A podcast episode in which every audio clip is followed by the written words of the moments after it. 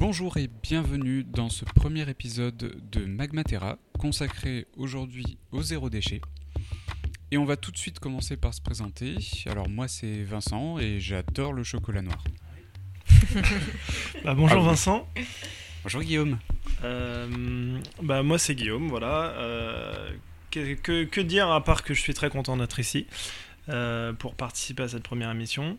Voilà. Moi je vous m'entendrez parler un petit peu. Euh, J'ai commencé le zéro déchet il y a un an. Euh, et alors je ne suis pas zéro déchet mais je tente euh, pour le devenir. Voilà. Je passe la parole à Marion.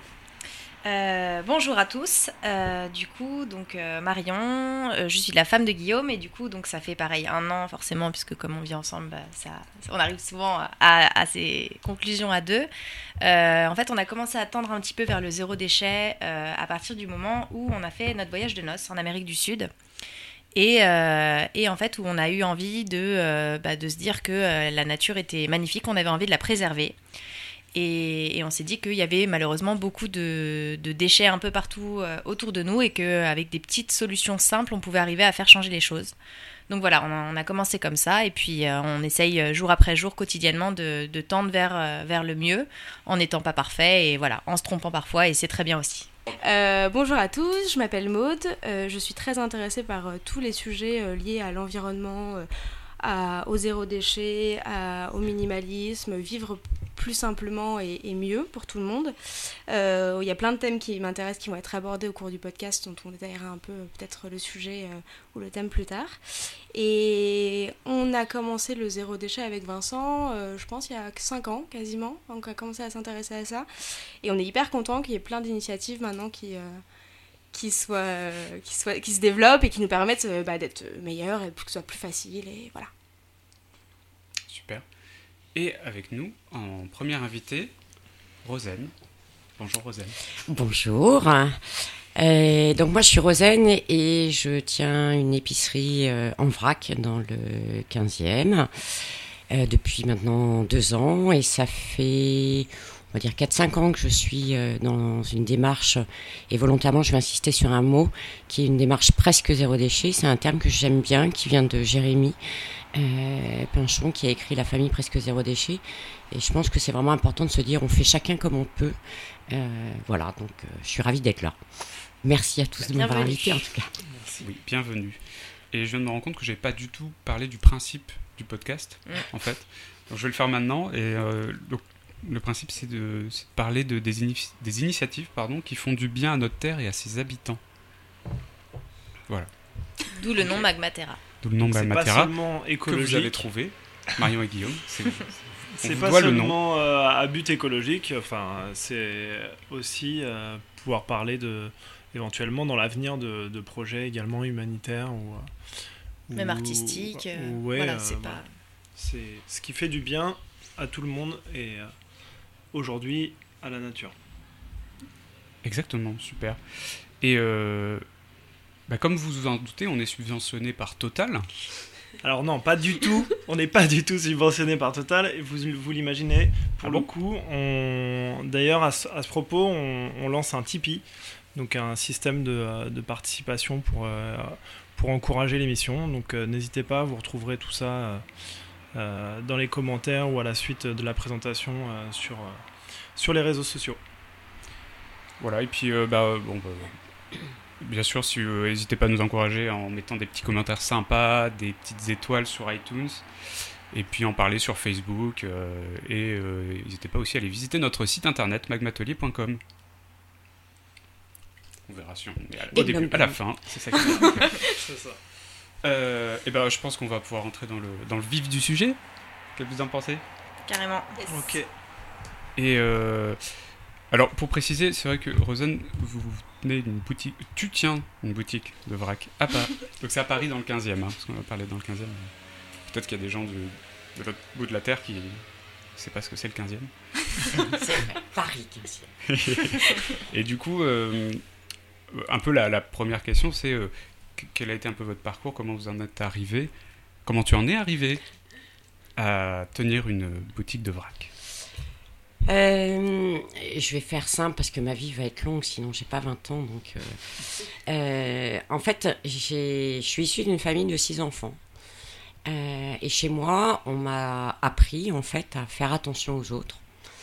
On m'a appris des belles valeurs. Et je remercierai jamais autant mes parents aujourd'hui. Je me rendais peut-être pas compte quand j'étais jeune, mais en tout cas aujourd'hui je me rends compte. on m'a appris aussi à faire attention au gaspillage alimentaire parce que quand on est six, ben, on fait attention. On n'avait pas forcément beaucoup de, enfin, mes parents gagnaient bien leur vie, mais on, faisait attention à ça. Euh, donc ça, c'est mon histoire personnelle. Et puis, euh, euh, j'ai travaillé pendant 25 ans dans le conseil en marketing et communication. Un monde bien éloigné du zéro déchet puisque j'accompagnais les grands distributeurs, les grands industriels, euh, dans une démarche en fait de surconsommation. J'ai essayé de travailler sur les programmes de fit, sur les stratégies d'implantation de McDo, enfin, vous voyez les trucs super vachement bien, ou euh, comment on fait pour mettre en valeur euh, un supermarché, un hypermarché en mettant le plus de, plus de merch. Intellectuellement passionnant. J'ai eu une carrière professionnelle extraordinaire, j'ai rencontré des gens super, etc. Mais au bout d'un moment, je me suis dit, c'est vraiment en décalage avec ma vie personnelle, ma vie familiale. J'ai trois enfants, un mari. Euh, j'ai toujours fait plein de choses moi-même. J'ai toujours fait euh, mes confitures, mes conserves, mes yaourts, mon pain, mes machins et tout. Et euh, à un moment donné, ça, voilà, le grand écart était trop important. Et je me suis dit, j'ai encore quelques années à me faire plaisir parce qu'il faut que je travaille quand même encore un peu. Euh, j'ai trois enfants euh, et j'ai envie de me faire plaisir pendant encore une dizaine d'années. Donc euh, me faire plaisir avec les grands distributeurs, ça m'intéresse plus. Donc voilà, je me suis lancée en fait et en parallèle, j'étais dans cette démarche de réduction de déchets.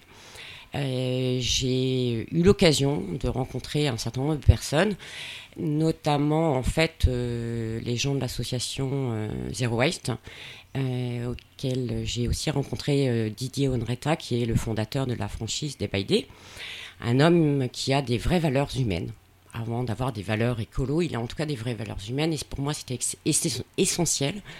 Le respect euh, des uns et des autres dans un monde du travail, aujourd'hui, c'est assez. c'est pas évident. Euh, et puis je suis devenue aussi cliente de, de Day by Versailles. Euh, ça, c'est un des, on verra peut-être après, mais c'est un des paradoxes du zéro déchet, c'est que quand on commence à être dans cette démarche, on est prise d'une frénésie de vouloir faire tout en zéro déchet et donc on va faire quelques kilomètres en voiture pour aller faire ses courses sans déchets. Mais bon, euh, et voilà. Et de fil en aiguille, je me suis dit, euh, c'est ça. Et puis après, j'ai eu un dernier déclic qui m'a vraiment motivé à, à, lancer cette épicerie. C'est j'ai vu euh, Alice, hein, qui euh, a la même épicerie en fait à, Roubaix, qui, avait un peu le même parcours que moi, euh, qui avait la même voiture que moi, qui avait des enfants comme moi, et je me suis dit mais c'est moi ça, il faut que je fasse ça. Je la voyais tellement heureuse, je l'ai appelée et on a tellement parlé ensemble, je me suis dit il faut que j'y aille, et je me suis lancée dans cette aventure, dans cette aventure de l'épicerie en vrac. Génial. Super. N'hésitez pas à questions si Hein.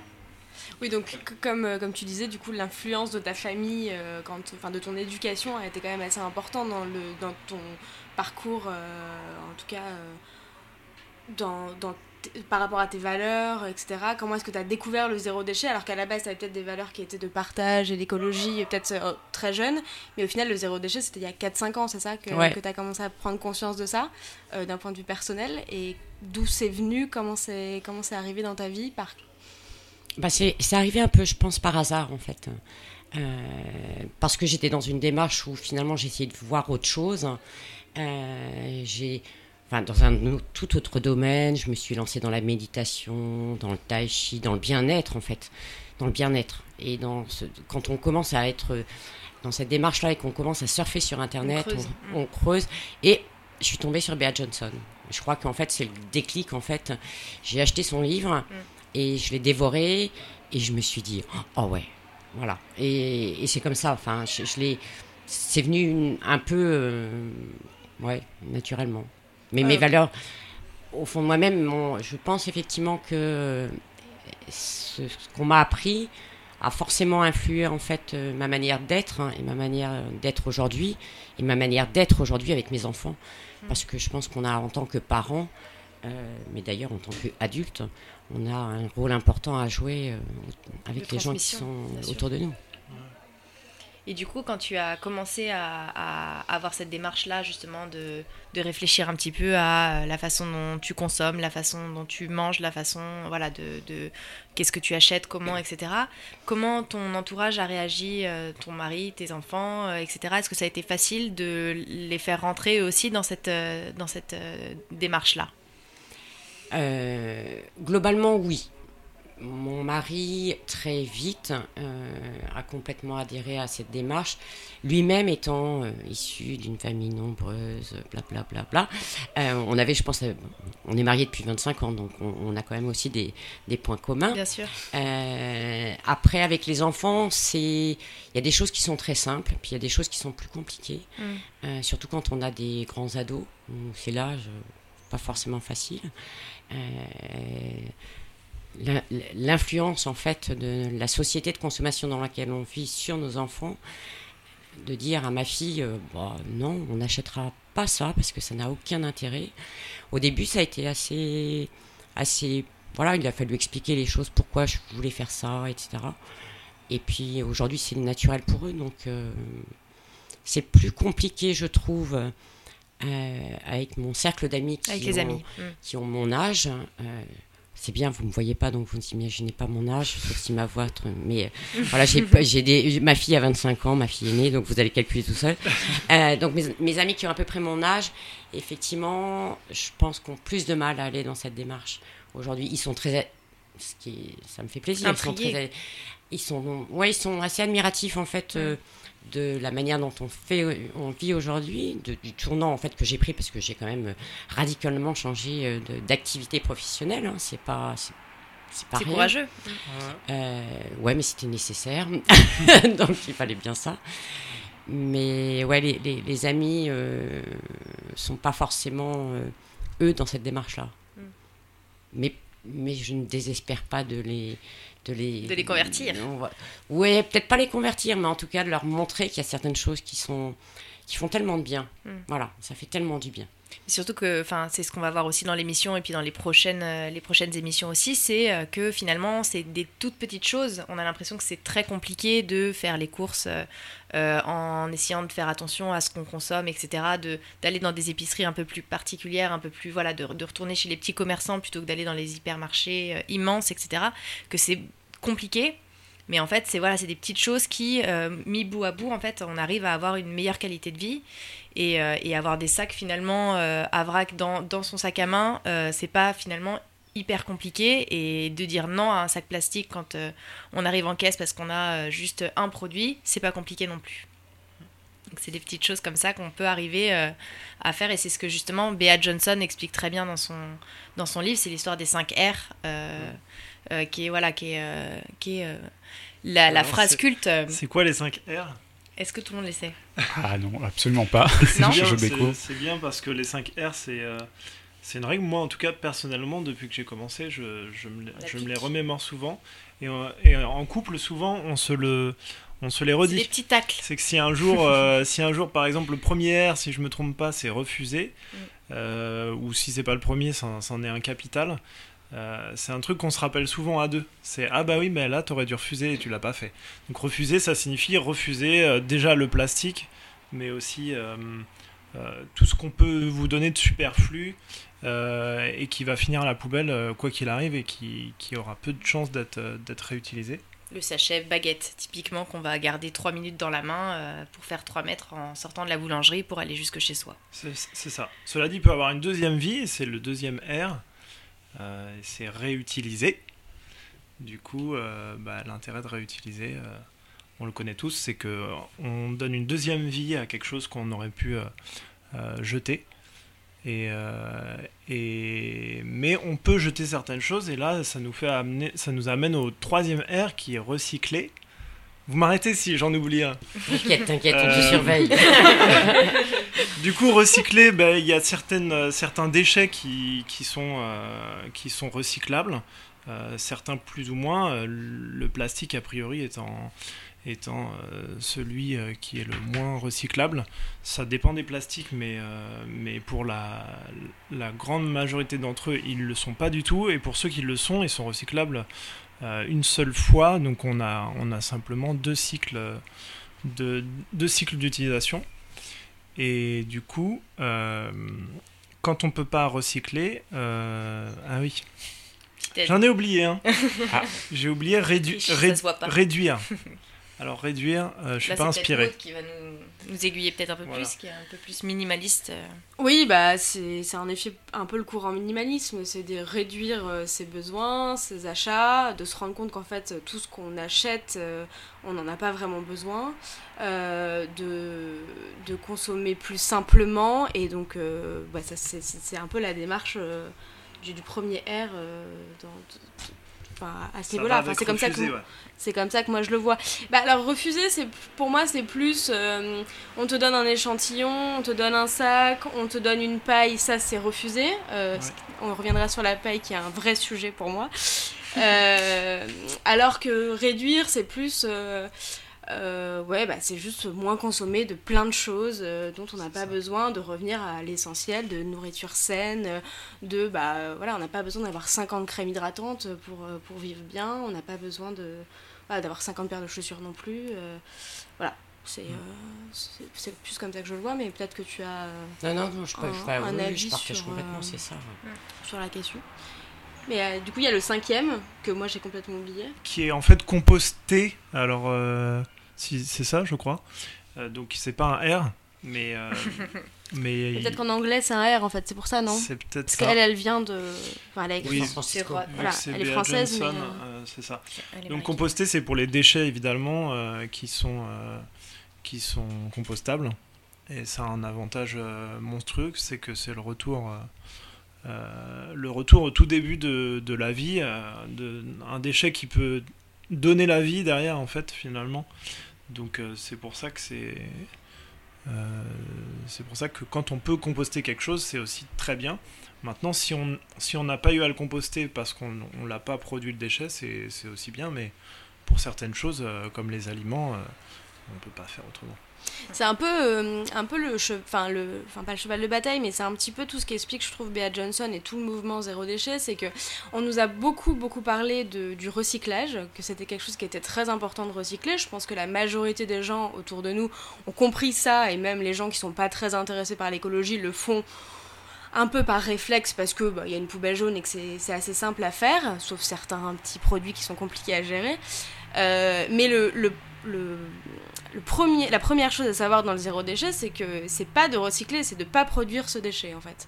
Et, euh, et c'est quand même une conception qu'on n'a pas trop euh, autour de nous, enfin qui est pas très spontanée autour de nous. Quoi. On se dit, bah c'est du carton, c'est pas très grave, euh, ça se recycle, se recycle facilement. bon bah c'est pas c'est pas un vrai sujet, alors qu'en fait si, ça reste un sujet. C'est pas parce que c'est pas du plastique que on, utilise comme des ressources de la planète pour faire quelque chose. Enfin, tu parlais du papier pour la baguette. C'est du papier qu'on va utiliser 15 secondes dans notre vie. Et qu'il a fallu produire. Qu'il a fallu produire, et voilà. Donc, a consommé de l'eau, voilà. des, personnes, des machines. Mais après, c'est vrai que moins on produira de déchets en amont, moins on aura d'impact en fait euh, sur la planète. Euh, après, ça peut être aussi pour certains dans une démarche finalement, euh, la première étape c'est de dire euh, je vais chercher à, réduire et donc je vais, je vais volontairement ou involontairement, mais en tout cas augmenter ma poubelle de recyclage. Et après la deuxième étape, en tout cas moi c'est comme ça effectivement que j'ai été amenée à, à, avancer. Je me suis rendu compte que j'avais quasiment plus de, plus de poubelles. Euh, je pense que le compost est un vrai sujet, en tout cas en région parisienne ou dans les grandes villes ça va être un vrai sujet et on pourra y revenir. Euh, et, du coup, ma poubelle, c'était ma poubelle de, produits recyclés. Et je me suis dit, euh, ça va plus, ça. C'est, euh, elle déborde. donc, une fois qu'on a pris quelques bonnes manières, finalement, les deux poubelles vont largement diminuer. Mais c'est, c'est vrai que la facilité, parce qu'aujourd'hui, il y a plein de poubelles différentes et on s'aperçoit qu'il y en a qui ont bonne conscience parce qu'effectivement, ils ont mis presque dans la bonne poubelle, mais finalement, c'est pas encore le vrai sujet. Mm. Et c'est, enfin, nous c'est le cas par exemple sur les, les bocaux en verre. Euh, on continue à beaucoup consommer de bocaux en verre parce que bah, on se dit que c'est mieux que du plastique et que et que c'est pas mal. Sauf qu'en fait c'est très très énergivore euh, les bocaux en verre et donc c'est un autre sujet. Donc c'est on peut le faire que par étapes parce que parce que c'est pas facile de tout faire d'un coup. Donc c'est pour ça que ce qu'on disait tout à l'heure, c'est les gens qui disent c'est tout ou rien quand on parlait des réseaux sociaux et de beaucoup de critiques qu'on peut avoir par exemple euh, parce qu'on n'est pas parfait, bah oui, mais c'est un, chemin qui est long et chacun commence par là où il peut, euh, là où il veut. Mm. Euh, comme tu disais tout à l'heure, tu as commencé par méditer, etc. C'est souvent, on rentre dans, dans ce mode de vie un peu sain par soit un bien-être personnel, soit un un sujet lié à l'environnement, euh, etc. Après, on devient potentiellement végétarien, minimaliste, etc. Enfin, tout ça, c'est un peu boule de neige, mais il faut y aller en douceur, quoi. Et c'est pas, pas hyper évident. Surtout, ce qui est euh. très très important, c'est de se rendre compte aussi que personne n'est parfait et que quand on dit on est zéro déchet, comme tu disais tout à l'heure, Rosen, c'est que c'est très compliqué euh, d'arriver à produire zéro déchet, ne serait-ce que parce que on ne maîtrise pas aussi les imprévus, l'extérieur, c'est-à-dire les personnes qu'on va inviter chez nous et qui vont ramener un paquet de chips, parce que voilà, c'est plein de petites choses qui sont pas évidentes à, mesurer et à quantifier. Maintenant, voilà, ce qu'il faut se dire, c'est qu'on essaie de faire ce qu'on peut au mieux. Et puis voilà, et arriver à être aussi indulgent avec soi-même et voilà, on essaye de voilà de faire. Euh, Je sais pas si vous avez eu, parce au début quand on a commencé le zéro déchet, on était très motivé et du coup euh, euh, là où, moi été très motivé, c'était à Bordeaux, parce qu'il y avait une boutique qui est parmi une des premières, je crois, en France, si je dis pas de bêtises, qui s'appelle La Recharge, et où on trouvait tout, pour le coup, en, en vrac, hein, même jusqu'aux produits frais. Et, euh, et, et, du coup, on est, moi j'étais passé un petit peu dans un côté un peu extrême, où du coup j'avais j'en étais à, juger euh, les gens qui arrivaient avec un paquet de chips justement tu vois. Et, je me suis dit non mais attends c'est pas du tout faut pas faut pas y aller comme ça quoi parce que sinon en plus les gens ils vont te traiter de taré quoi. Euh, et c'est, c'est, dur quand on est à fond dans, dans, dans ce truc là euh, de, de, de voir autrement autour de nous quoi en fait. Ouais. je sais pas comment quand vous avez démarré tout ça, comment vous aviez vu Parce que vous, bah ouais, vous étiez très motivé aussi, enfin comme nous, je bah, pense. Hein, euh. Oui. Et vous... déjà la première fois qu'on est allé chez Rosen, parce qu'on est client de chez Rosen, euh, c'est là où on a quasiment fait la plus grosse course probablement, parce qu'on a, on a, on voulait avoir plein de euh, commencer en fait et du coup avoir le plus possible Remplir de les choses placards, en, en vrac, après un déménagement et maintenant pour, pour, revenir oui sur, sur cette idée du, du regard des autres en fait c'est hyper important de, de, rester sain d'esprit. C'est ce que dit Bea Johnson, parce qu'elle décrit même dans son livre, elle, explique qu'à des moments, elle est devenue extrême elle-même sur certaines choses. Euh, dont on passera les détails. Mais, euh, mais du coup, elle, euh, ce, qui est, ce qui est intéressant aussi, c'est pour soi, c'est que hum, le jour où on fait un écart, il faut aussi, euh, alors c'est, faut, faut s'en, faut s'en rendre compte, mais c'est, c'est sain aussi de ne pas s'en vouloir parce que Il faut se fouetter. Tout ce qu'on n'a pas, voilà, tout ce qu'on n'a pas jeté, euh, tout ce qu'on n'a pas jeté avant, c'est toujours ça de gagner. Maud, tu me le redisais il y a pas longtemps. Et euh, donc c'est c'est aussi voilà, c'est étape par étape et, et il faut pas ni ni se, ni se reprocher euh, quelques achats de temps en temps euh, à côté. Euh. Oui, c'est ça, parce qu'en fait, au final, tout ce que tu as fait entre temps, c'est pas, tu compenses pas, en fait. Dans tous les cas, ce que tu as fait, c'est déjà un, bon un gain pour la planète, dans tous les cas c'est vrai que souvent, les personnes qu'on interviewe et qu'on questionne par rapport au zéro déchet, par exemple, je pense à la famille zéro déchet, donc avec euh, Jérémy Pinchon, c'est euh, ils arrivent en disant bah voilà, euh, dans ce petit bocal de verre de pot de confiture, c'est les déchets d'une famille de quatre pendant un an. Et on se dit waouh, c'est quand même hyper impressionnant. Mais ils sont pas arrivés là en, 10 minutes en fait. ils expliquaient, notamment dans, dans leur livre, que ils ont commencé en disant bah on va vider à fond toute la benne à ordures euh, de notre poubelle de la semaine et on va essayer de voir finalement qu'est-ce qu'il y a dans cette poubelle et comment est-ce que je peux faire pour que ce déchet-là, la semaine prochaine, je ne le retrouve pas. Et donc ça part du coton-tige, ça part euh, euh, du paquet de chips, euh, ça part voilà de, plein de petites choses comme ça où on se dit tiens la semaine prochaine ce, produit-là il sera pas dans ma poubelle. Et je pense que c'est bien de se dire bah on va essayer petit à petit voilà d'améliorer. Et nous avec Guillaume justement on a on bah, quand, on n'était absolument pas zéro déchet bah, on devait descendre je sais pas une poubelle tous les deux jours. Euh, voilà, maintenant on en est à une poubelle par mois. Et du coup, c'est vrai que ça fait plaisir aussi euh, de se dire que, euh, que voilà, c'est des choses que petit à petit, en arrivant à, changer des, voilà, des petites choses du quotidien, qui sont pas forcément des choses compliquées, on arrive à, des résultats qui sont hyper encourageants. du, du coup, j'avais une question, Rosen. du coup, par rapport à ta clientèle, justement, parce Ouais. que euh, euh, là, on voit qu'on on a autour de cette table tous des, expériences un peu différentes, qu'on on jette probablement pas le même nombre de déchets euh, tous les uns les autres, mais parce qu'on n'est pas tous au, même euh, état d'avancement. Toi, dans ta clientèle, tu vois beaucoup de... Enfin, j'imagine tu discutes un peu, il y a certaines personnes pour qui tu, n'as aucune information, mais tu as le sentiment que c'est beaucoup de gens qui sont euh, dans une démarche juste sur ce qu'il y a par exemple chez toi, ils achètent que en vrac quand c'est dans ta boutique, ou ils sont totalement zéro déchet? T'arrives à, à, estimer à peu près la part de... J'ai du mal à quantifier en fait, vraiment. Euh, mais euh, ouais, non, je saurais, je saurais pas dire combien par rapport à. Je sais juste identifier finalement les, les, types de, de, clientèle euh, qui, qui viennent au magasin. J'ai les, les, enfin, les vrais. Ceux qui sont dans une démarche zéro déchet, ou en tout cas qui veulent tendre dans ce- vers une démarche zéro déchet, qui arrivent complètement équipés et euh, qui vont faire des efforts finalement. Euh, parce que aussi c'est facile, mais c'est pas si facile que ça. De temps en temps, ça demande de faire des efforts sur certaines choses.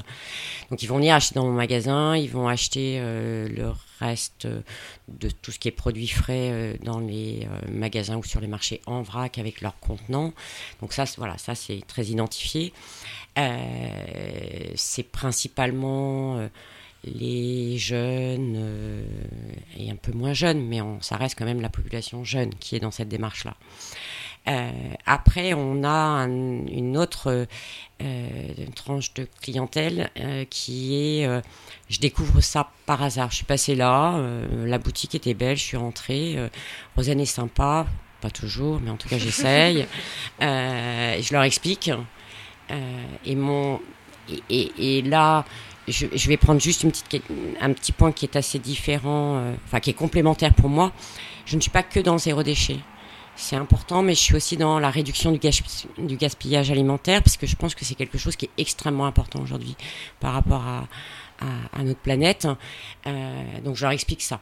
Euh, et euh, progressivement, je vais les voir revenir avec leur sac. Ils vont juste revenir et réutiliser leur sac.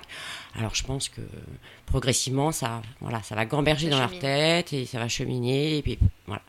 Et puis après, après j'ai ceux qui viennent et, et ils viennent depuis deux ans et ils viennent toujours avec euh, la même motivation. C'est l'épicerie est sympa et les produits sont de qualité, Mm. mais ils prennent toujours dans le sac. Bon. Ça viendra. Euh, je suis pas sûre que ça vienne sur cette euh, tranche de population. Et là, je vais avoir tous les âges. Euh, c'est pas réservé à une catégorie. Hein. Il n'y a pas d'âge et il n'y a pas de CSP. Enfin, c'est un terme. voilà. C'est des gens, ils, ils pensent pas. Euh, et je suis pas certaine qu'ils auront le déclic un jour. Bon, c'est pas grave. Euh, moi, l'objectif, c'est d'essayer d'accompagner les gens et de leur expliquer qu'est-ce que ça peut leur apporter et qu'est-ce que ça peut nous apporter à tous d'être dans une démarche un petit peu différente. Complètement. Parce que c'est une organisation en fait. Oui, faire quand même, quand même. Oui. Hein, faut- Voilà. faut- peut-être on, on peut peut-être expliquer euh, rapidement euh, le concept en fait de cette euh, de cette euh, de ce magasin en fait de Day by Day parce qu'il y en a sûrement qui ne connaissent pas. Donc euh, quel est le quel est le concept, quel est le but en fait? Pourquoi aller plutôt fa- finalement faire ses courses au Day by Day plutôt que euh, chez Leclerc? Et je rajoute une question comme ça, ça, ça en fera deux d'un coup. Ouais. Euh, comment, comment ça fonctionne pour ce que nous ne voyons pas, nous, clients chez Day by Day? Euh, J'ai déjà la réponse parce que je crois que je t'avais posé la question il y a un moment. Ouais. Mais hum, euh, comment arrivent les produits, toi, chez toi euh, Justement, en termes de déchets aussi, comment gère Day by Day les déchets de son côté? Alors, je vais répondre aux questions en même temps. Le concept du magasin, c'est acheter la quantité dont on a besoin sans emballage imposé. Donc ça, c'est le principe. Pour répondre à deux objectifs. Un, la réduction du gaspillage alimentaire. Et deux, la réduction des, déchets. Donc pour ce faire, on peut venir avec ses propres contenants, euh, que ce soit des bocaux, des boîtes, des sacs, peu importe. On les pèse au préalable pour faire la tare et ensuite après on va réduire, on va déduire pardon le poids du contenant. Euh, tout simplement parce qu'on ne mange pas le bocal, donc il n'y a aucune raison qu'on paye. Si jamais on n'a pas en fait ses propres contenants dans le magasin, il y a toujours soit des bocaux qui sont mis à disposition gratuitement, c'est de la réutilisation. Quand on a des bocaux en plus, eh bien, on peut les déposer au magasin. Moi, je les lave, je les pèse et je les mets à disposition gratuitement. Et puis, il y a des sachets euh, papier parce qu'il faut inciter les gens à.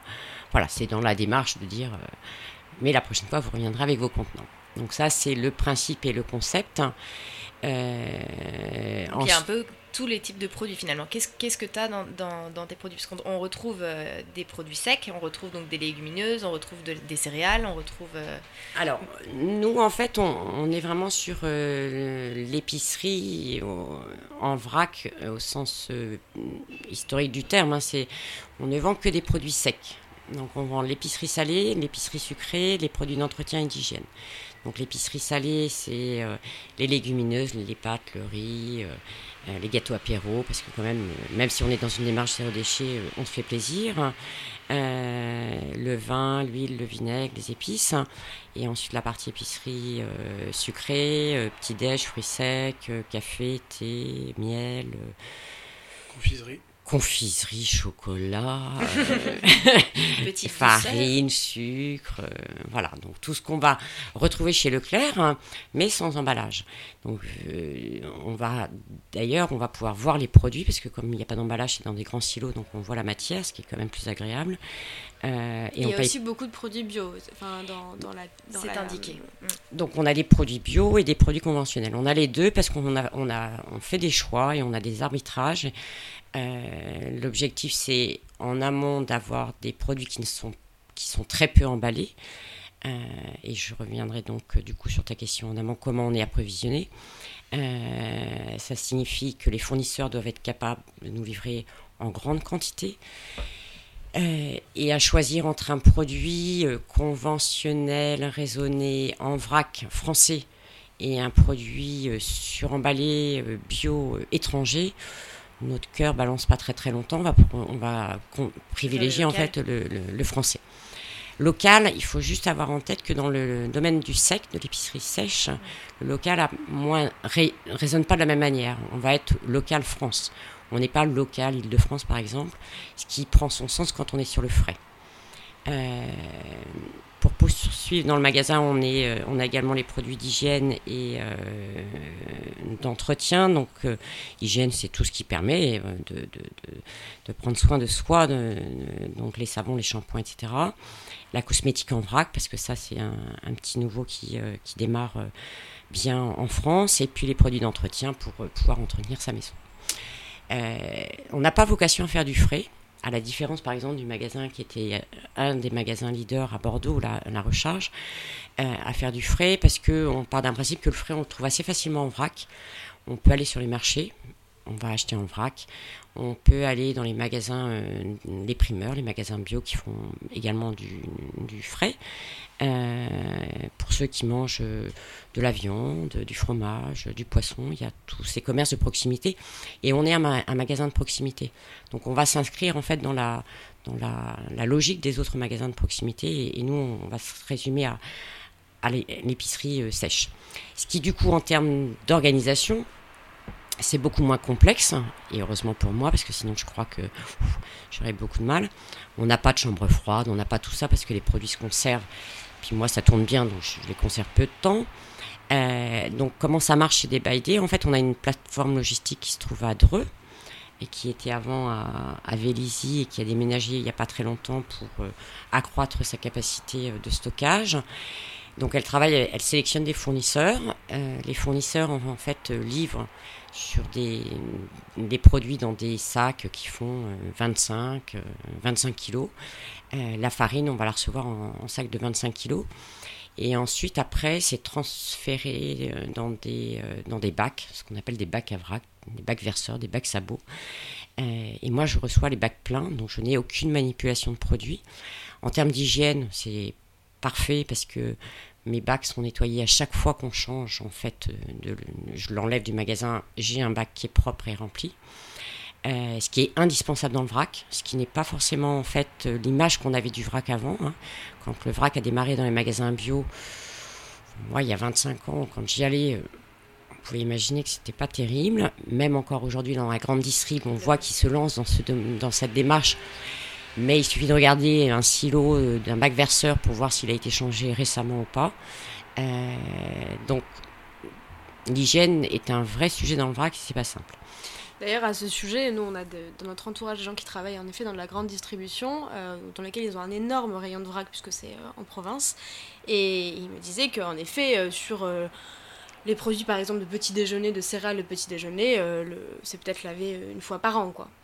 Alors la réglementation du vrac qui existe, puisque aujourd'hui il y a une, association qui s'appelle Réseau Vrac, hein, qui fédère l'ensemble des acteurs du vrac, et qui est hyper active et qui est vraiment très très bien, qui nous fait avancer sur un certain nombre de sujets, notamment sur la réglementation.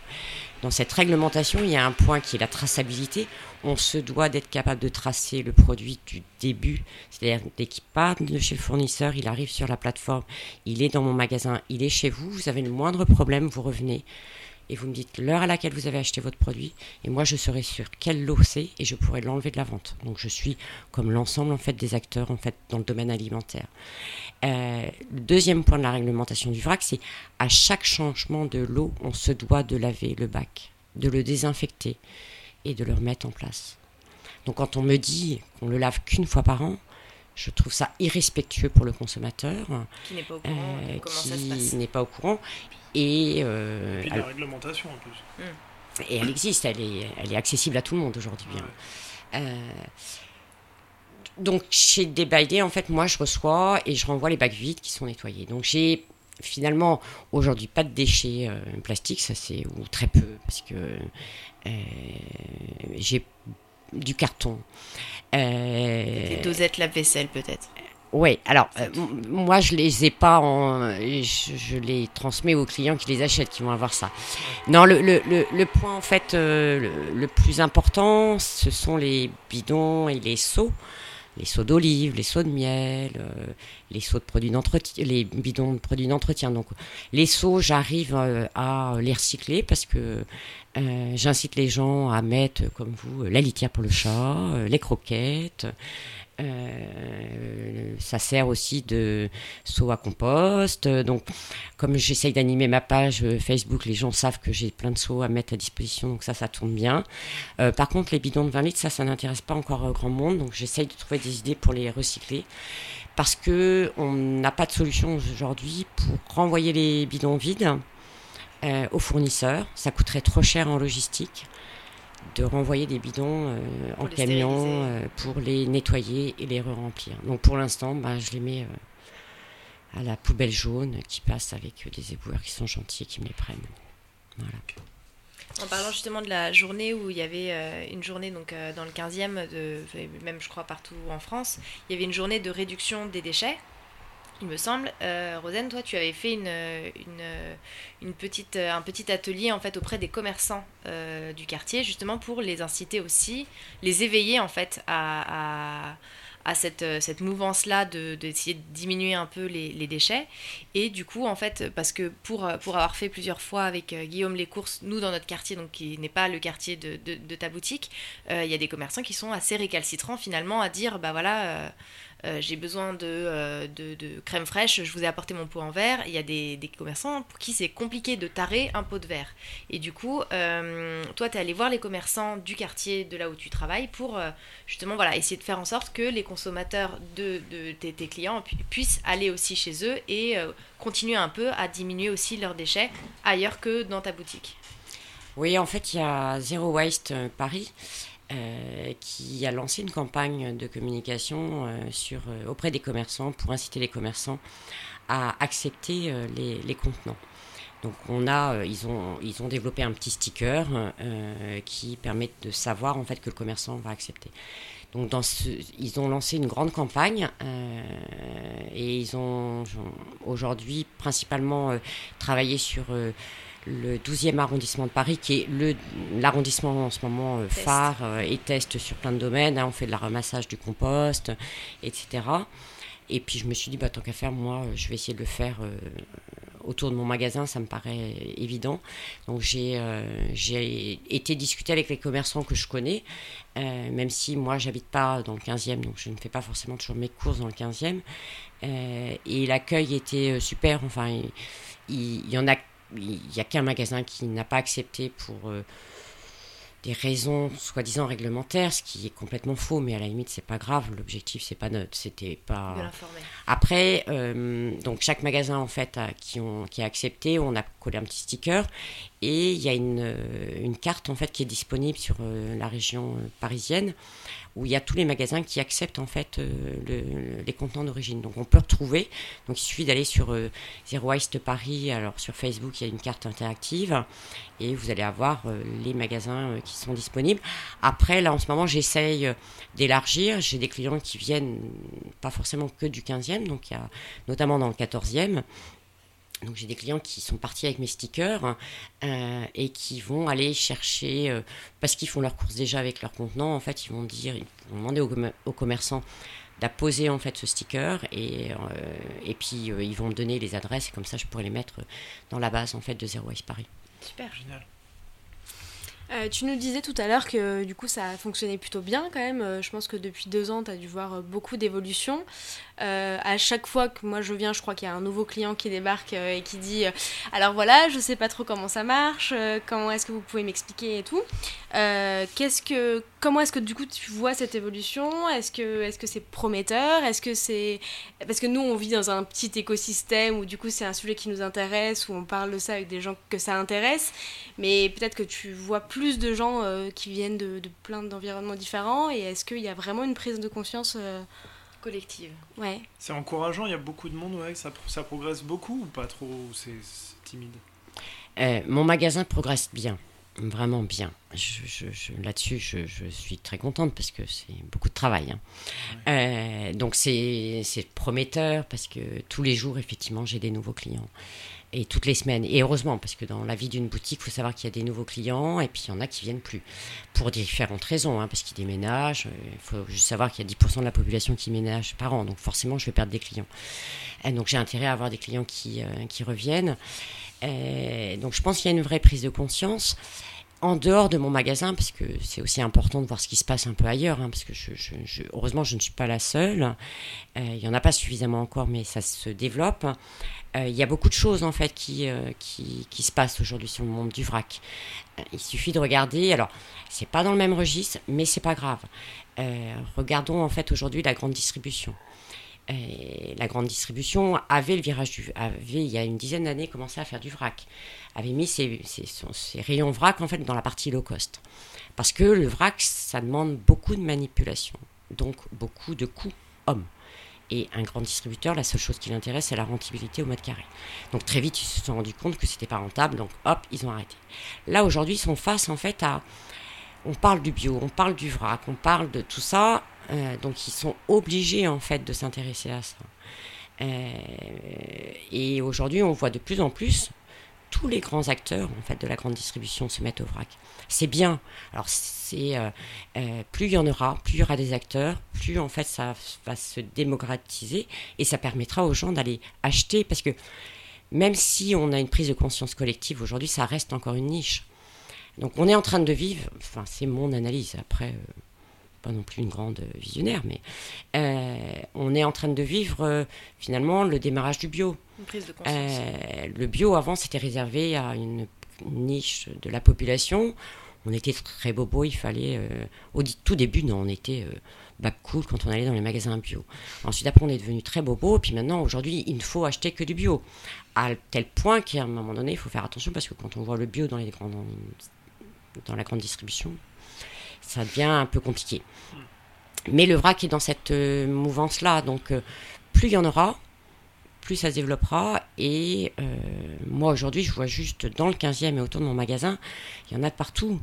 Donc c'est à la fois difficile parce que la concurrence est rude, mais on, a aussi euh, besoin d'en parler parce que plus aujourd'hui c'est encore très très peu en fait euh, sur la France. Et tu disais que du coup, bah, alors, il y a, il y a les- la, la clientèle du 15e et un petit peu des- des arrondissements environnants, mais il y a des gens qui viennent a priori de loin, comme ce que toi tu faisais au tout début quand tu allais à Versailles euh, en voiture pour euh, chercher du. Ouais, pour aller faire tes courses en vrac. Est-ce qu'il y a beaucoup de gens qui viennent de loin Euh, Est-ce que tu remarques que- que- qu'il y a des gens qui font beaucoup de kilomètres? Est-ce que tu essaies de leur expliquer du coup que ça peut-être c'est un petit peu aberrant? Enfin, il y, a- il y a un manque de cohérence peut-être euh, dans la démarche globale en tout cas? Ou est-ce que. euh, ou pas du tout? Euh, je, je leur explique pas qu'il y a une aberrance, une, une Non, pas. aberration, parce que parce que c'est compliqué, parce que Bien je suis sûr. pas là non plus pour juger les gens. Euh, c'est juste parce qu'ils ne trouvent pas à côté de chez eux.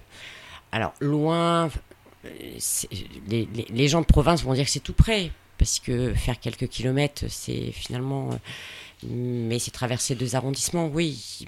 Il y en a qui viennent, euh, voilà, de, du 14e, du 13e, du 12e, du 19e, euh, du, un petit peu de, de, de la région euh, parisienne avec euh, Clamart, Vanves, qui sont des communes limi- limitrophes en fait du 15e. Donc euh, Oui, ça reste assez proche quand même. voilà. Après, ces, ces gens-là ne viennent pas non plus tous les jours, à la différence d'une clientèle de proximité qui, elle, peut venir effectivement deux à trois fois par semaine, ça les dérangera. C'est pas, pas le problème. Eux, ils viendront une fois tous les 15 jours, une fois tous les mois, faire un gros plein, parce que dans cette démarche-là, dans ces cas-là, on sait que on est un peu, voilà, on vient de loin On rentabilise les et on rentabilise son déplacement et on fait le gros plein. Euh, juste du coup pour rebondir là-dessus, nous on avait euh, du coup pas de magasin vrac euh, à Paris quand on habitait à Paris euh, il y a deux ans. On a déménagé à Bordeaux dans lequel on a été content de trouver cette, ce magasin. Euh, mais en revenant à Paris, alors oui il y a eu deux trois boutiques qui ont ouvert euh, dans, dans le vrac, mais ça se développe quand même pas beaucoup. Alors qu'après eux c'est une clientèle qui est hyper intéressée puisque c'est une clientèle qui est assez euh, ouverte à ces sujets, qui a les moyens euh, potentiellement de, mettre un peu plus d'argent que, euh, que d'autres, même si c'est pas forcément une question de, budget, mais j'ai l'impression que c'est quand même une clientèle qui est adaptée à, ce, à cette démarche, et, et ça se développe pas tellement à Paris, donc c'est assez étonnant, je trouve, assez paradoxal. Parce que c'est compliqué d'ouvrir un magasin à Paris. Il faut trouver le, le bon local, il faut trouver le bon emplacement, il faut trouver le local au bon prix. Il faut trouver la pour un que ce soit d'ailleurs euh, euh, un indépendant ou que ce soit quelqu'un qui soit franchisé. euh, pour le franchiseur, il faut trouver la bonne personne. Euh, ça fait beaucoup de critères hein, euh, et aujourd'hui, euh, les loyers à Paris, c'est euh, on est, enfin, voilà, ça, ça, ça, ça demande un investissement euh, financier au départ qui n'est une prise de risque, hein, qui n'est pas neutre. hein. Euh, Donc, euh, donc, je pense que c'est- c'est le frein en fait euh, au développement, euh, au développement parisien et pas que exclusivement parisien aussi dans les grandes villes. Finalement, quand on regarde euh, à Lille, qui est quand même euh, une des grandes agglos, euh, il n'y a pas non plus 15 magasins de vrac. Il y en a une. Il y a une épicerie dans Lille, il y en a une deuxième qui vient d'ouvrir en région euh, lilloise, parce que dans les grandes villes, les loyers sont chers. Après, on voit beaucoup d'épiceries indépendantes qui s'ouvrent en province, ça c'est certain, dans des petites villes.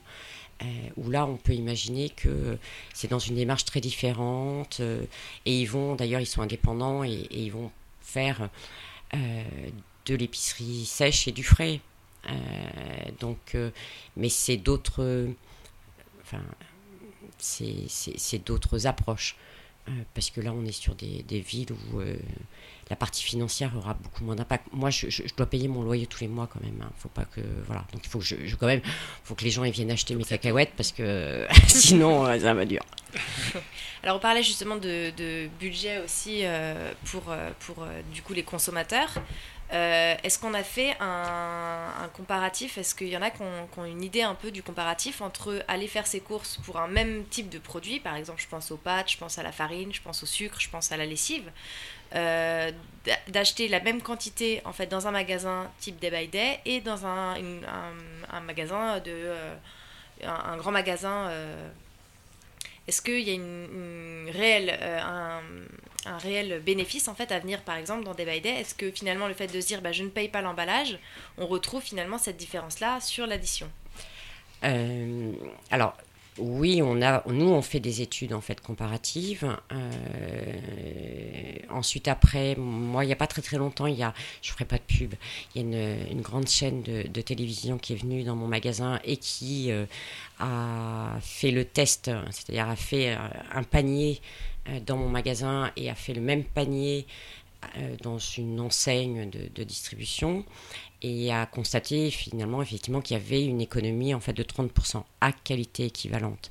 J'insiste, c'est euh, effectivement c'est de comparer les choses qui sont comparables. Donc on fait des, des, des économies euh, sur le prix parce que les produits et certains produits, et si on prend euh, les pâtes, euh, qu'on va acheter en fait un kilo de pâtes chez des baïdés, des pâtes sans œufs qu'on va appeler qualité supérieure, et des pâtes dans un hypermarché, on va être moins cher. Euh, par contre, volontairement, je vais donner l'exemple du Nutella, parce que c'est le truc qui était à la mode. Euh, moi, 1,50€, ça, je sais pas faire. Euh, je vends de la pâte à tartiner, ça n'a rien à voir, c'est pas du tout le même produit, donc le prix n'est pas comparable. Mais à qualité équivalente, on est là 30%, nous on a tendance à dire on est entre 10 et 40% moins cher. Après, je veux juste revenir sur un point qui est l'économie va se faire d'une part parce que les prix, on cherche le prix, euh, le, juste prix tout le temps. Donc moi, je fais jamais de solde euh, parce que euh, on a négocié avec nos fournisseurs et chacun doit vivre, que ce soit le fournisseur, des en centrale et moi, et permettre de répondre et d'apporter une réponse satisfaisante aux clients. et on va aussi avoir une économie parce que je pense que quand on consomme en vrac, on consomme différemment. D'une part, on achète la quantité dont on a besoin, et parce que, euh, pour revenir sur ce que tu disais, Maud, c'est euh, on s'organise un peu avant de venir faire ses courses. Donc, on réfléchit à ce dont on a besoin, parce qu'on va regarder ses contenants, et on va pas forcément se laisser tenter par plein de choses dont on n'a pas besoin. Mmh. Donc, à la fin, finalement, on a quand même une économie de budget. Moi, je me souviens que quand j'étais euh, jeune et que j'avais mes trois enfants en bas âge, c'est-à-dire que ça me mangeait quand même, j'étais à fond la caisse, il fallait vite que j'aille faire mes courses. J'allais dans mon supermarché avec mon caddie, vous, vous, vous. Euh, je rentrais chez moi, j'avais acheté plein de trucs. Hein. Mon caddie débordait. Et je disais, qu'est-ce qu'on mange ce soir? Le truc absolument impossible. Aujourd'hui, je me pose plus ces questions-là. Je, sais ce que j'achète. Je fais mes courses chez moi, c'est pratique. Euh, et je sais, j'achète en sachant ce que je vais faire à manger parce que j'ai réfléchi et je ne gaspille pas. Donc l'économie, elle est euh, sur plusieurs endroits en fait. On va euh, passer aux, Enfin, on a parlé pas mal de nos expériences. Euh, il se trouve que il y a des trucs qu'on a qu'on n'arrive peut-être pas encore à faire au niveau du, du ZD.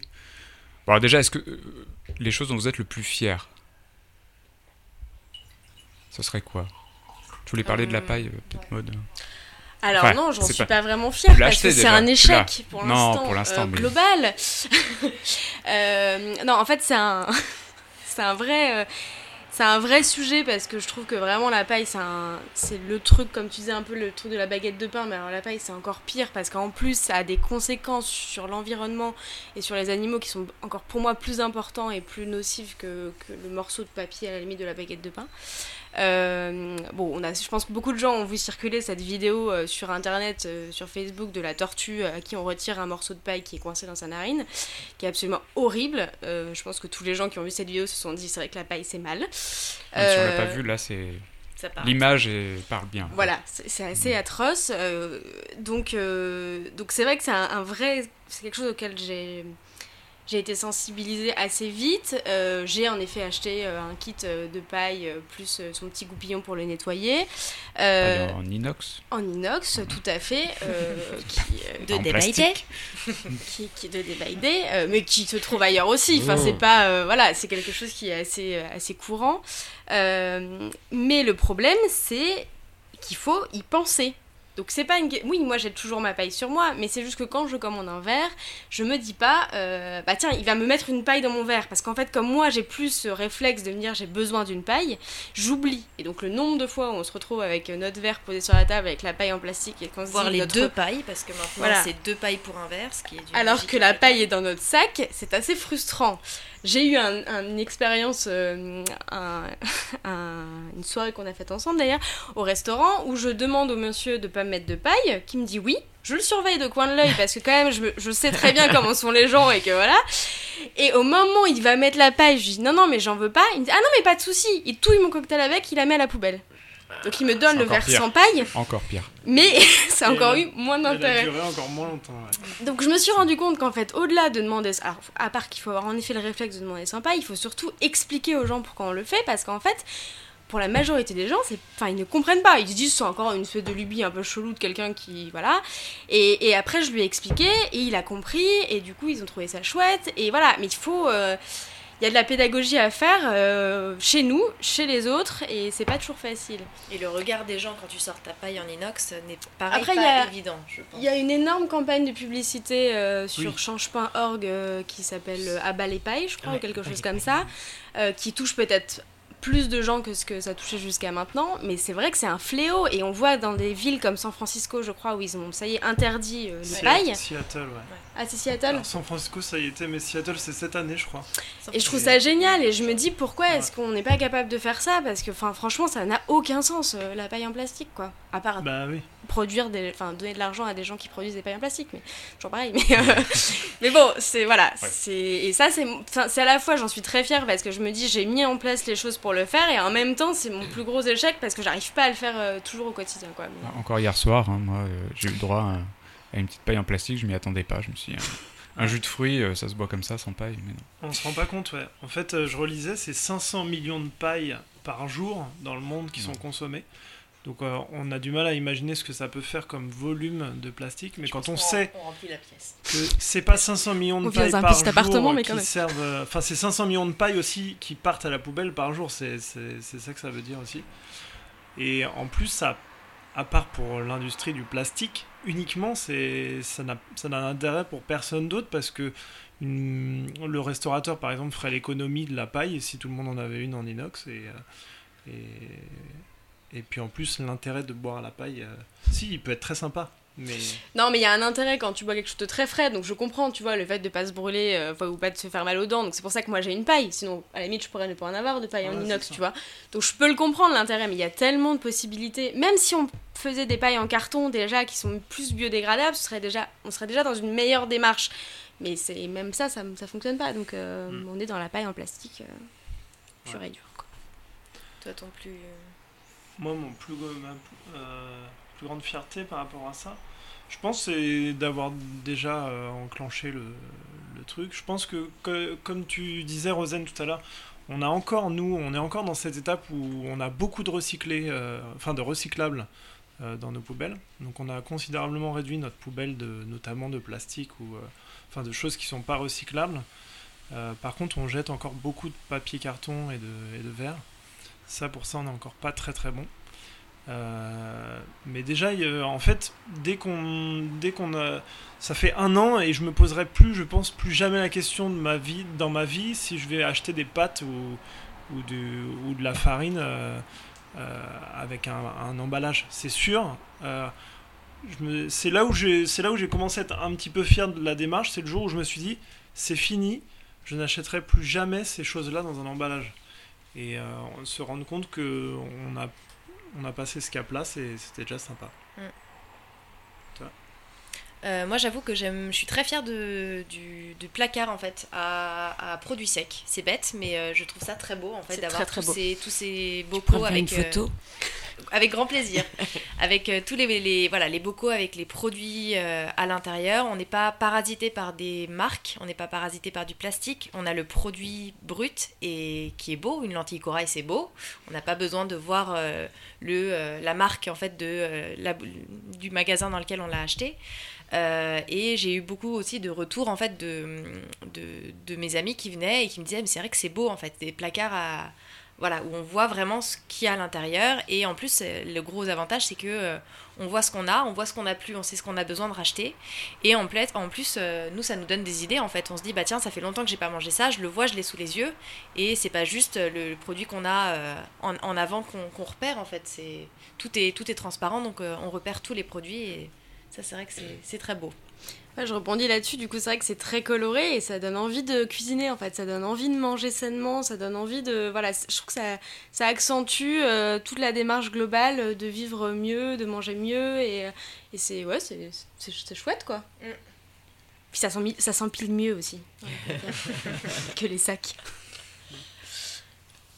Moi, je voulais parler de l'échec du lombricomposteur de notre côté. Ah bah, on peut en parler aussi. hein, Pas si tu de, trois échecs successifs. On les, on les, les pauvres, on les a tués. euh, mais bon, c'est vrai que c'est, c'est, c'est pas évident. hein. C'est, un, c'est un coup à prendre. euh, et vous, ils sont, ils sont morts aussi, euh, Mhm.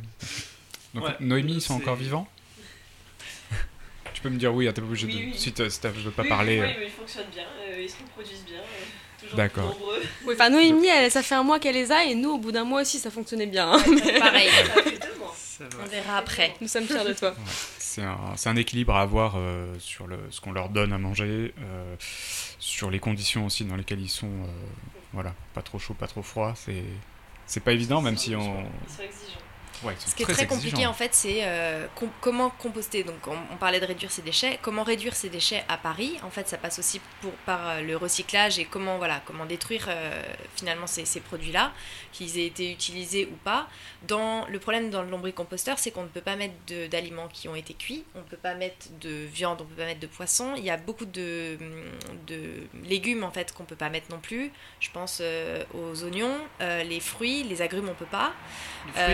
Les les, les fruits on peut, mais alors voilà, après le problème c'est euh, le- les fruits quand on en mange beaucoup, il y a beaucoup de petits moucherons. Voilà, il y a plein de petites choses en fait qui, qui peuvent compliquer en fait le, le- le quotidien d'un lombricomposteur. Le concept est super, euh, faut avoir l'espace pour le mettre. Parfois à Paris aussi quand on habite dans un petit appartement, c'est pas évident de trouver l'espace ou les voisins euh, sympas qui acceptent d'avoir ça sur le palier. Euh, voilà, c'est pas c'est On pas leur avait toujours imposé. évident. On on leur a pas demandé leur avis. Mais euh, Rosanne, du coup, tu parlais aussi de tout à l'heure. Il y a des, des nouvelles. euh, il y a deux, deux départements à Paris, il me semble. Deux, qui... deux arrondissements. Arrondissements, oui, Ouais. euh, à Paris, qui sont en train de euh, mettre en place en fait des, un- des arrondissements tests en fait pour le côté justement euh, Compostage compostage de, déchets collectifs. Ouais, c'est le, ra- euh, c'est le ramassage du compost. Euh, c'est dans le 12e et dans le 2e arrondissement. Donc c'est un test qui est fait. Euh, et c'est vrai que le compost, en fait, c'est vraiment la clé de la réduction des déchets. Euh, et c'est pour ça que je- je- j'en profite pour faire une petite aparté, mais euh, faut pas se comparer à Bea Johnson. À San Francisco, la vie n'est pas la même qu'à Paris. Euh, nous, nos composts, et même moi, qui suis encore privilégiée, j'ai de la chance d'avoir euh, un compost extérieur parce que j'ai un, jardin. Donc je mets quand même plein de choses. Je me pose pas la question sur les oignons, moi je les mets dans mon compost. Par contre, je ne mets pas effectivement euh, de, de viande, enfin j'en ai pas, mais euh, de reste de tête de crevettes, machin. Les agrumes, je les mets pas, etc. Euh, donc je les mets dans ma poubelle. À San Francisco, c'est ramassé. Donc là, l'expérience qui est menée euh, dans le 12e et dans le 2e, c'est le ramassage. A priori, ça a l'air d'être de bien fonctionner. Euh, L'objectif, il est de tester à la fois le- la collecte, de mesurer l'impact et de voir la valorisation en fait de ce compost. Parce que l'objectif, c'est de valoriser pour ensuite faire fonctionner toute la chaîne. Donc euh, j'espère hein, pour euh, les Parisiens que cette démarche aboutira parce que si ça aboutit, on ne se posera pas la question du lombric, des petits vers, euh, des moucherons parce que c'est vrai que c'est euh, c'est un vrai, enfin c'est un vrai casse-tête. un hein. C'est une vraie question. Et pourtant, c'est 30% des déchets ménagers, a priori, c'est c'est du compostable. 30% c'est du compostable. Euh, donc c'est considérable, d'autant plus que, euh, si je dis pas de bêtises, euh, les déchets compostables que la grande majorité des gens jettent dans des sacs plastiques, euh, ça produit énormément de gaz euh, à effet de serre euh, enfermés dans le plastique. Et que du coup, euh, bon, c'est considérable le, le gain que, que peut engendrer le, le fait de composter ces, ces déchets. Alors nous, du coup, comme on a eu justement cet, euh, cet échec avec le lombricomposteur, on s'est aussi renseigné sur le, le- Compostage collectif Voilà. à Paris. En fait, en dehors des arrondissements qui sont en, en test en ce moment, il y a aussi des, des immeubles euh, un peu partout dans Paris qui, qui, euh, proposent des composts euh, plus ou moins accessibles. Euh, Le nôtre notamment. Ouais, nous on a nous on a du retard par exemple là-dessus parce que j'ai contacté une association de quartier, on n'a jamais été rappelé pour, pour participer parce que c'est participatif ces choses-là. Il faut aussi euh, entretenir. entre euh, filer un coup de main de temps en temps. Enfin, c'est pas forcément obligatoire, mais c'est bien de le faire. Oui, donc nous, dans notre résidence, on a des bacs de, compost euh, qui se trouvent au milieu parce qu'on est dans une très grande résidence. A priori, ça fait pas partie d'un- d'une démarche associative ou collective, mais on sait pas tellement comment ça fonctionne, mais j'ai l'impression que c'est vraiment utilisé pour... euh, bah, on a énormément de plantes en fait dans l'espace de notre résidence, donc je pense que c'est utilisé par les gens qui entretiennent les, voilà, pour, pour le compost, donc ça c'est plutôt, plutôt chouette. Euh, mais c'est parce que c'est vrai qu'on a beaucoup d'espace. Peut-être que si on avait un local poubelle euh, tout petit dans une petite cour d'immeuble euh, et qu'il y avait en effet le problème de bah, des, enfin, bon, ça, n'a pas des milliards d'odeurs, mais je pense que les gens sont quand même assez, ont assez peur de ça. Peut-être que ce serait différent. Après, du coup, pour revenir sur les expériences du 12e et du 2e arrondissement sur le compost, il y a aussi, du coup, alors c'est dans le 20e, c'est ça? Que dans le 20e je parle à Noémie qui, qui habite dans le 20e et qui fait partie de cette expérience, donc du coup de lombricompostage euh, qui est distribué par la ville de Paris euh, pour faire des tests et pour voir si ça fonctionne. Donc je pense qu'ils essayent de faire pas mal de choses en parallèle pour voir ce qui fonctionne le mieux et euh, ce qui est le plus accessible. Donc c'est plutôt bien, je trouve que voilà, euh, euh, je pense que la, la maire de Paris n'y est pas pour rien, mais elle est quand même dans une démarche très, très positive d'un point de vue environnemental, même si beaucoup de gens se plaignent que la circulation est atroce et que ça va être horrible et que tout ça, tout ça. bon, On l'entend d'ailleurs la circulation. hein. Depuis le début, euh, ça circule. C'est pas mal. Euh, Je, je, je- vous aviez euh, prévu peut-être une rubrique pièce par pièce ou est-ce que c'est pas en... c'est- Si, en fait, le pièce par pièce, c'était dans, c'était dans le concept de l'émission. À chaque, euh, à chaque euh, émission, à chaque émission de, discuter d'une pièce de, la maison ou, de votre appartement où l'on pourrait réduire euh, l'impact écologique euh, qu'on peut, qu'on peut, euh, qu'on peut générer dans, chacune des pièces. Là, aujourd'hui, du coup, on a parlé du zéro déchet et avec Rosen principalement de tout ce qui est alimentaire. Donc on, on voulait parler de la cuisine. Je pense qu'on a déjà pas mal abordé le sujet, donc on, voulait faire bref. euh, simplement ce qui, ce qu'on avait, nous on voulait parler de notre expérience. Du coup, ce qu'on avait réussi à faire, c'était sur le sec de ne plus acheter euh, avec euh, emballage. On, on avait en effet.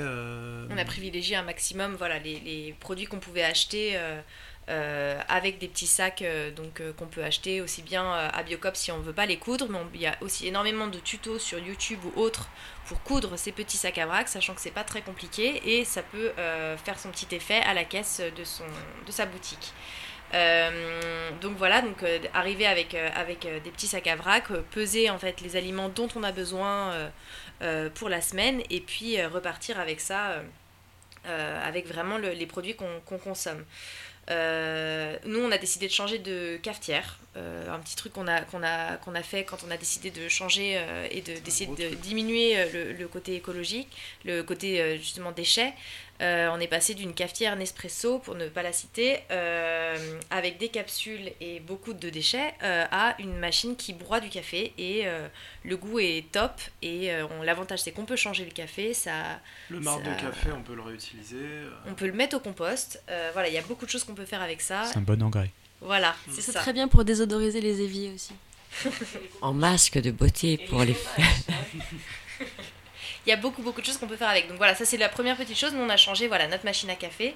Euh, le, le fait de faire ces courses en, en, en vrac aussi, ça nous permet de euh, passer moins de temps parce que euh, Rosanne, tu parlais de, de ta boutique. C'est une boutique qui est quand même pas très très grande. Euh, elle fait, je ne saurais pas dire en mètres carrés, mais euh, 55 mètres carrés, donc effectivement c'est pas très très grand, on se perd pas. C'est pas très très grand, mais il y a tout, il y a, il y a tout ce qu'il faut, il y a tout ce qu'il faut. mais l'avantage c'est qu'on passe pas non plus. On peut y passer. Guillaume, tu te plaignais parfois parce que je prends du temps, je fais quatre fois le tour. Mais euh, on, peut y passer beaucoup de temps, comme on peut y passer aussi 10 minutes parce qu'on sait ce qu'on a à y acheter. Euh, L'avantage, c'est que par rapport à une grande enseigne de supermarché où on passerait des heures et des heures dans les multiples rayons, nous, on a trouvé vraiment un bénéfice à, à- à faire ses courses comme ça aussi parce qu'on passe moins de temps à faire ses courses, mais plus de temps à cuisiner réellement. Et du coup, c'est quand même vraiment beaucoup plus convivial. On passe de meilleurs moments en fait à, être à la cuisine, à, faire des petits plats euh, pour des amis ou pour, nous, euh, plutôt qu'avec son caddie de supermarché à essayer de trouver le produit qu'on veut dans le bon rayon. C'est ça. Et ce qui est sympa aussi, mais ça c'est une démarche globale et les Parisiens ont déjà pas mal cette démarche-là, euh, c'est que bah, il y a le côté humain aussi du commerce de proximité. Euh, on discute avec les commerçants tout simplement. Le, supermarché où maintenant il faut même euh, deux tiers de, caisses euh, automatiques pour, pour certains, c'est flippant puisque on, on- sépare l'alimentation, le fait de manger, c'est un besoin basique et c'est aussi, c'est aussi un, normalement quelque chose de, convivial. Et, ça commence aussi par là où on, où on achète à manger. Et du coup, euh, du coup, je trouve que euh, qu'il y a ce côté proximité. Bon, c'est aussi que personnellement, on- je suis pharmacien et que le commerce de proximité, je, je lutte pour. Mais hum, même si d'ailleurs ça pourra faire l'objet d'une autre émission, euh, dans son travail, c'est pas facile, encore moins quand Ça on est pharmacien, de, de- de participer à l'effort sur les déchets, mais on, on essaye. Et, et voilà, ce côté proximité, euh, humanité qu'on retrouve aussi dans le, le fait de faire ses courses dans des petites boutiques avec des équipes qu'on connaît. Voilà, Rosen, on la tutoie maintenant. donc euh, donc c'est quand même sympa. Le Oui. temps qu'on passe à la cuisine, on a moins de poubelles à descendre aussi du loup à la poubelle. Donc, Guillaume est ravi parce que c'était sa mission.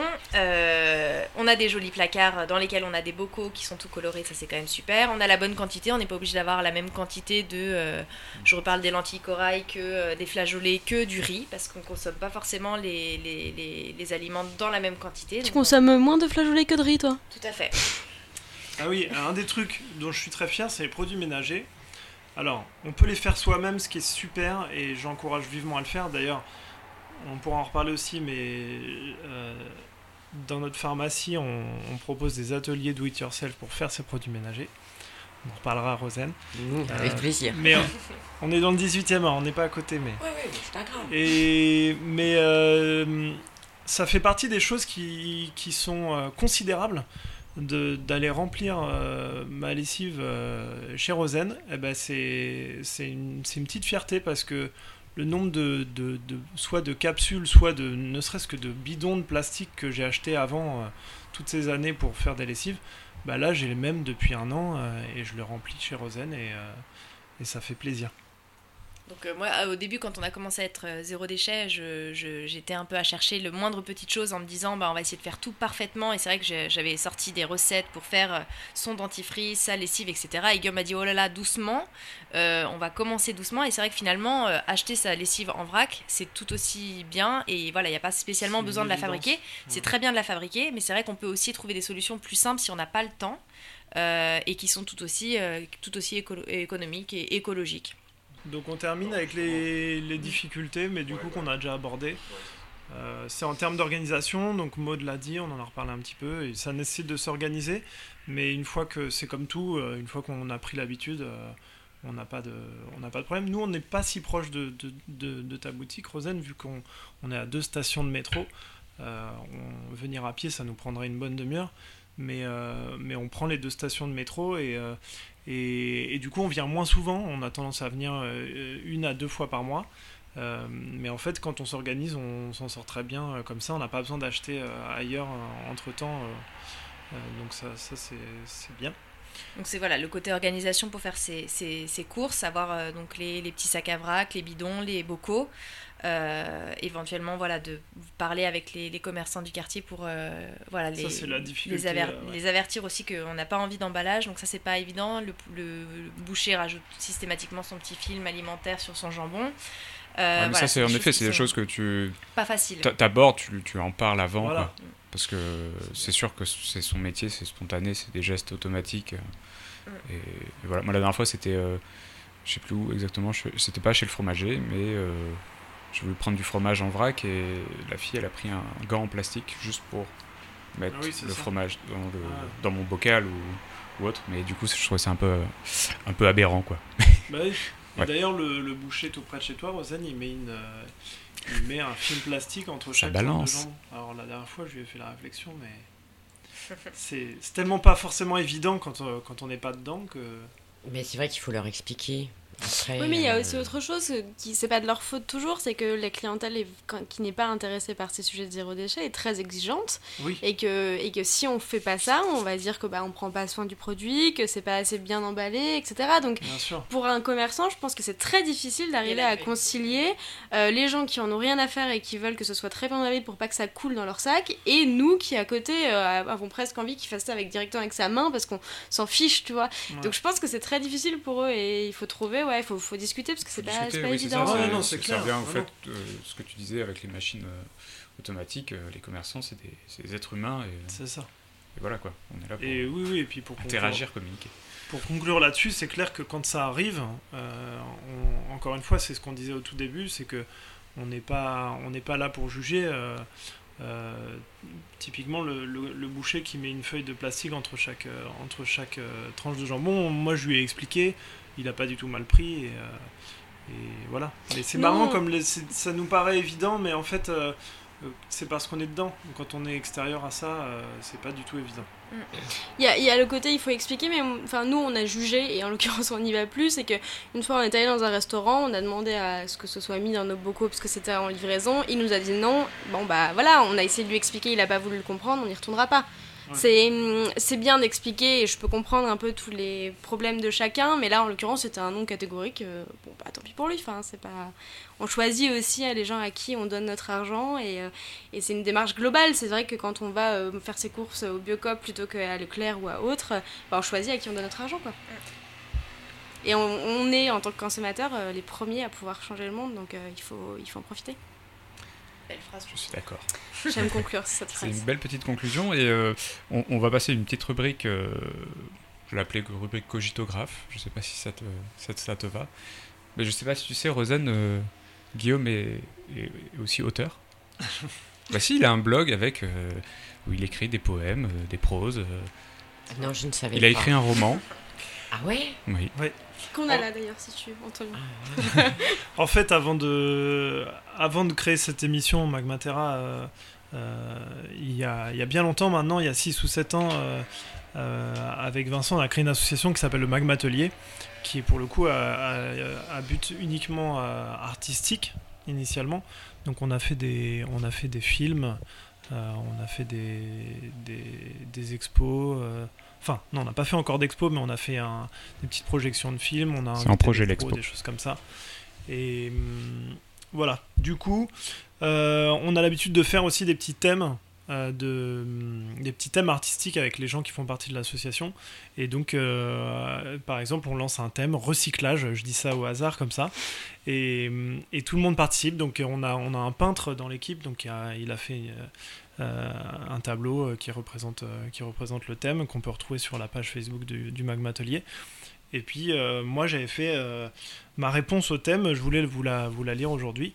Euh, du coup c'est un petit poème en prose, sachant que le... Sachant que bah, sur le thème recyclage, j'avais fait un seul verre que j'ai recyclé euh, trois fois. Donc euh, je, je vous le fais pour, euh, pour la rubrique euh, cogitographe, c'est mon petit nom. Une fleur fanée est un printemps inanimé, une nuit éternelle est un poème figé. Ça, c'est la première vie du, du vers. Une fleur figée est un printemps éternel, une nuit inanimée est un poème fané. Une fleur inanimée est un printemps fané, une nuit figée est un poème éternel. Une fleur éternelle est un printemps figé, une nuit fanée est un poème inanimé. Voilà. Bravo. Merci. Merci, cogitographe. Je remets les micros, excusez-moi, parce que je voulais en- entendre que ta voix. Euh, et on, voulait faire aussi une petite rubrique de recommandations euh, culturelles. Euh, chacun des choses qui ont qui les ont marquées. Alors ça peut être n'importe quoi, euh, expo, euh, film. Bah, déjà, livres. peut-être les deux bouquins euh, qui sont assez connus de, de Zéro Déchet, dont on a un peu parlé. Donc, le livre de Bea Johnson, sur, euh, qui s'appelle, je crois, le Zéro Déchet, il me semble, je crois. Euh, et puis après, euh, peut-être le, le livre euh, que, que tu vends aussi euh, à la boutique sur euh, la famille presque Zéro Déchet, où ils ont fait, euh, il me semble, deux ou trois tomes. Avec euh, deux, Deux. euh, avec une version euh, pour vraiment la, la maison, euh, comment organiser une fête, comment euh, euh, voilà, faire sa, sa lessive avec des petites astuces euh, un peu aussi pièce par pièce ou événement par événement. Euh, et ils ont fait un- une deuxième version qui est un peu plus axée aussi, je crois, pour les enfants. Euh, Oui, en fait, c'est version famille et version enfant. Donc c'est pour les enfants, pour leur apprendre le zéro déchet. C'est sous forme assez ludique parce qu'en plus. Bénédicte, euh, qui illustre les deux, euh, les deux ouvrages, euh, fait ça sous forme de BD, donc c'est assez sympa et les enfants adorent parce que c'est c'est fun. Euh, C'était un tout autre style de- que Bea Johnson, où là c'est un vrai livre et c'est un peu psychorigide. Et, euh, enfin voilà, ça se lit mais pas sous forme fun. Je rajouterai un troisième, en fait, qui est le dernier, euh, qui est le dernier petit euh, né dans la rubrique des livres zéro déchet, qui est celui euh, d'Aline. Aline. Je ne me souviens même plus de son nom de famille, qui est venu au magasin il n'y a pas très longtemps et qui a fait un livre Zéro plastique, zéro toxique. Donc c'est voilà, qui nous donne plein d'astuces. C'est une jeune femme qui a 25 ans, qui est extraordinaire, qui s'est lancée là-dedans et qui fait plein de trucs et elle est géniale. Donc c'est pareil, c'est une autre, une, autre manière de voir le, zéro déchet. Euh, alors moi, aucun rapport avec le zéro déchet sur ce coup-là, mais euh, plutôt dans la ligne éditoriale euh, de, notre podcast. Je viens d'intégrer une association qui s'appelle Énercitif, dont j'ai assisté à la première réunion lundi. Et en fait, c'est un, une association qui a pour but de créer une coopérative euh, pour euh, d'énergie citoyenne euh, et dont l'objectif est de développer des projets euh, photovoltaïques sur les toits parisiens. Euh, donc c'est en partenariat avec la mairie de Paris notamment. Euh, c'est pas sur des toits parisiens euh, en zinc bien sûr, mais c'est plutôt sur des toits de gymnase, sur des toits plats de, des arrondissements qui sont un petit peu externes, euh, enfin pas le centre de Paris, mais plutôt euh, 19e, 20e, etc. Euh, et dont l'objectif est que euh, bah, il va y avoir une, campagne- de financement participatif et chacun va prendre euh, des actions de cette, coopérative et, et va pouvoir permettre bah, de créer de l'énergie propre à Paris. Avec toute une démarche un petit peu pédagogique aussi de réduction de la consommation d'énergie et pas uniquement de réduction de sa facture qui qu'on est en train de, enfin qui sont en train et que, que je vais que je que je rejoins, euh, de mettre en place notamment dans les familles en effet des HLM etc qui n'ont pas cette euh, forcément cette démarche qui voit plutôt l'aspect financier mais assez peu le fait de réduire euh, bah, sa consommation. Donc c'est assez intéressant, je pense qu'il y a pas mal de potentiel, je vous en reparlerai je pense quand le financement participatif sera ouvert, mais c'est une chouette initiative voilà, en lien avec la, volonté de la mairie de Paris et c'est très cool. Moi, je voulais parler d'un d'une web série en fait, mais je l'ai découverte euh, via un DVD que que, j'ai acheté euh, dans un, un parc. euh, ouais, Guillaume, il est à côté de toi. S'appelle Sideways. Et c'est en fait c'est des je, je si pas de bêtises, je me demande c'est pas un couple qui part à la à la rencontre de de, projets citoyens très inspirants. Ça peut être tout et n'importe quoi sur des thèmes sur la- l'argent, sur la sur l'écologie. euh, voilà, il y a par exemple ils vont voir un mec à, Berlin qui euh, qui vit sans argent. C'est-à-dire qu'il a décidé de, ne vraiment euh, ne plus interagir avec l'argent. Et du coup, bah, quand il prend le métro, il, passe, il met une petite pancarte comme quoi il n'a pas de ticket et qu'il ne, paiera jamais, que ce soit une amende ou ses impôts ou quoi. Et donc c'est assez, assez étonnant. Et c'est c'est quand même bien fichu parce que c'est ça part d'un, je pense, d'un projet euh, entre guillemets euh, plutôt amateur et au fur et à mesure ils sont financés, chaque épisode est financé euh, via une plateforme de financement participatif et, et je trouve que, la, que le, projet est cool. Il y a des, ils, partent en van, dans un petit van, un petit Renault Trafic qui doit avoir euh, 25 ans. Et, voilà, super chouette. Et je me disais qu'on pouvait vous l'offrir. Rosen. Enfin, te l'offrir. Là, j'y arriverai pas. Hein. Je, je Ouais, ouais, non, pour, pour te- pour te remercier euh, euh, d'être venu. le prendre pour le regarder parce que ça, ça va inspirer, euh, voilà. Mais Mais- après, euh, Mais le, le but, c'est justement, euh, moi, quand j'achète des DVD, c'est plus. Avant, euh, j'en achetais euh, pour les avoir. Ouais. Euh, maintenant, je les achète pour les regarder, puis les, les partager et, et les donner, et que ça, ça, ça circule et que ça se, se redonne. Donc après, je leur donne. Voilà. Pas à moi, du coup, parce que je l'aurais vu. Et que du coup, il y a que quelques épisodes qui sont sur ce DVD, mais il y a d'autres épisodes sur euh, le- leur site internet qui s'appelle donc Sideways. Et euh, voilà, allez voir, c'est chouette comme tout. Eh bien, je pense qu'on a fini. On, on voulait faire une petite rubrique, euh, ce qu'on a un peu retenu de tout ce podcast, mais euh, Bah, c'est un thème qu'on maîtrise assez bien, je pense, donc peut-être que c'est pas pertinent là sur voilà, oui, oui, je mais, pense qu'on a, on a abordé mais pas sur mal de d'autres choses. sujets où on aura des invités, peut-être qu'on, dont on maîtrisera moins le thème, ça, ça- Oui, non, en fait, c'était pas vraiment. Je voulais pas parler pour le podcast, je voulais parler pour nous, mais parce que je pense pas que. Ah oui, tu veux qu'on cut? Ok. oui, Bah non, mais on gardera, c'est bien, c'est c'est vivant. C'est génial. C'est- On n'est pas des machines. On peut éventuellement euh, de- donner du coup les. Mais je pense qu'ils seront euh, avec les liens du podcast, mais on peut donner des, bah, des associations comme euh, Zero Waste France où, euh, où on peut retrouver plein d'informations sur ce qu'on ce qu'on a dit euh, euh, là-dessus. Donc il y a, on a parlé de tous les bouquins. Il y a aussi, euh, on peut aller voir la page Facebook Rosen de Day by Day. Oui. Faisons la pub. Voilà, mais pour voir un peu euh, Oui. comment ça fonctionne et puis euh, et pour ceux qui veulent se lancer, euh, voilà, Internet euh, va vous permettre de trouver très certainement euh, où acheter en vrac près de chez vous. euh, Et puis, ouais, n'hésitez pas à aller voir aussi sur, sur internet justement le, le site internet Day by Day parce que moi je sais quand j'ai commencé à, à connaître la boutique, je m'attendais pas en fait à ce qu'il y ait autant de diversité de produits. Euh, dans ce magasin et c'est vrai qu'il y a énormément de choix et ça peut aussi euh, voilà euh, lever des barrières de se dire bah voilà je vais peut-être pas juste acheter euh, des riz ou du, des, des, du- des pâtes je peux acheter aussi plein d'autres choses que je ne peux pas peut-être trouver ailleurs donc ça c'est super C'est ça. On va pas le dire, mais quand même, euh, on a un petit peu euh, cherché notre appartement en, en fonction de la localisation du Day by Day. Carrément. Carrément. Carrément. Alors là. euh, Ah, là, là. Non mais là, là où je, je te rejoins Marion, c'est sur le...